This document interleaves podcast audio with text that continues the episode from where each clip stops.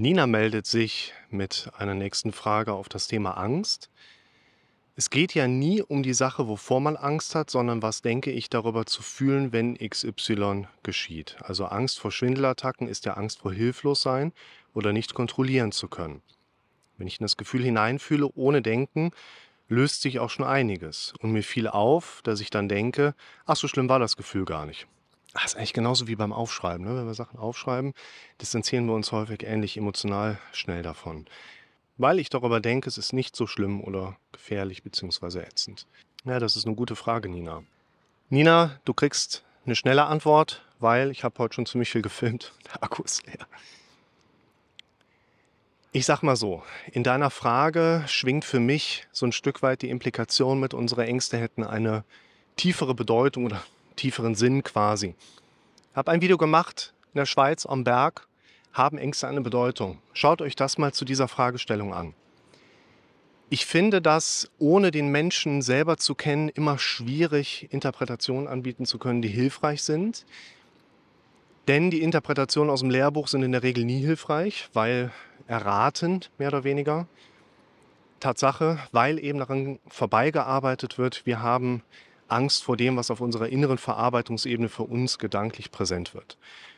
Lehrbuchmäßig wird immer noch thematisiert, deine Ängste, ein schöner runder Stein, sind halt inadäquat und unlogisch und du musst dich damit konfrontieren und denen stellen und mehr weiß das Lehrbuch meistens auch nicht. Und aus meiner Sicht ist es immer wichtig, deshalb ist es in den Videos auch von der Charakteristik her manchmal einfach etwas schwierig, den Tonus so genau zu treffen, aus meiner Erfahrung, aus meiner Sicht geht es darum, wir haben nicht Angst vor dem, was um uns drumherum passiert. Wir haben Angst vor dem, was auf unserer inneren Verarbeitungsebene für den Einzelnen präsent wird, also sichtbar oder in Form des auditiven Denkprozesses hörbar ist. Und in dem Zusammenhang würde ich von den Konzepten auch mich so ein bisschen loslösen wollen, dass zum Beispiel die eine Angst begründbar ist im Kontext Angst vor Hilflosigkeit die andere Angst ist begründbar im Kontext von Angst vor Kontrollverlust. Das ist mir schon eine Ebene zu tief. Diese Tiefe in der Psyche gibt es für uns nicht in der Form, dass wir diese in Anführungszeichen bearbeiten können. Schaut euch mal mein Video dazu an, wie funktioniert Psychoanalyse. Also eigentlich, wie funktioniert sie eben nicht. Also sie funktioniert eben nicht. Aber das ist ein anderes Video, das ist ein anderes Thema. Und diese Fragestellung von dir, liebe Nina, die lässt sich eben nicht darüber beantworten, ja, deine Ängste sind da, weil in der Ebene dahinter hast du dieses eine Problem noch nicht gelöst, zum Beispiel. Wir können aber tatsächlich eher sagen, die Bilder, die da sind, sind ja da. Die auditiven Befürchtungsmuster, die da sind, sind ja da. Also da gibt es keine tiefere Ebene dahinter, weil das, was da ist, wird von deinem Gehirn verarbeitet. Und deshalb ist es aus meiner Sicht eben genau dieser wichtige Punkt, dass wir uns mit dem beschäftigen, was da ist. Und nicht in Bezug auf das, was da ist, die Frage stellen, was dahinter sein könnte. Also welche Bilder siehst du auf deiner inneren Verarbeitungsebene, die dir Ängste bereiten? Welche auditiven Aspekte hast du im Kopf, die in deinem Gehirn in der Verarbeitung zum Beispiel Druck erzeugen? Es geht nicht um die Frage, warum sind diese Befürchtungsmuster da? Es geht nicht um die Frage, ob du es vielleicht hinbekommen könntest, dass sie verschwinden. Es geht einfach immer nur wieder darum, die sind jetzt da, jetzt müssen wir handeln. Jetzt habe ich gerade diesen Befürchtungsgedanken in Bezug auf was auch immer.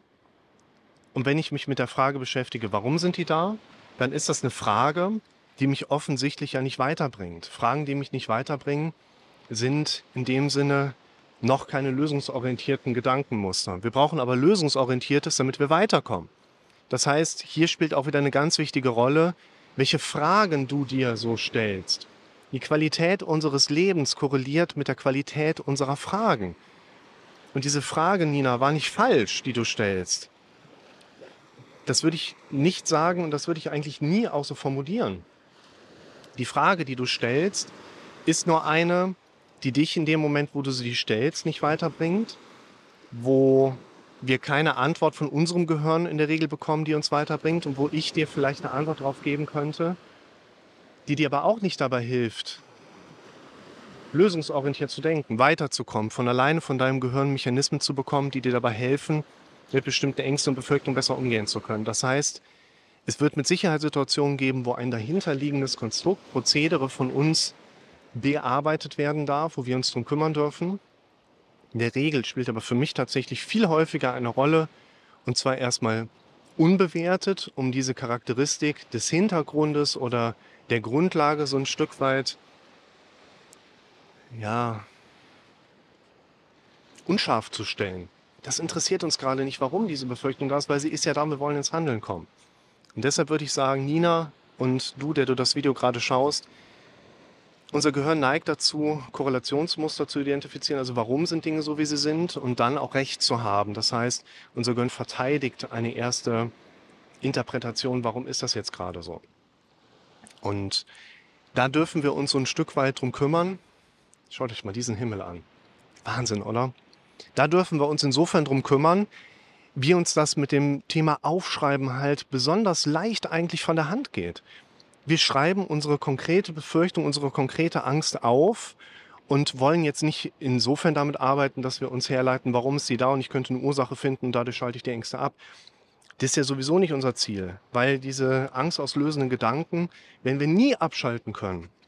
Wir werden es vielleicht schaffen, dass wir uns nachher so weit trainiert haben, dass deren quantitativen Muster sich deutlich verändern werden das können wir vielleicht in Anführungszeichen schaffen. Das sage ich jetzt mal bewusst so, weil ansonsten ich darauf festgenagelt werde, wie lange brauche ich dafür, dass das klappt.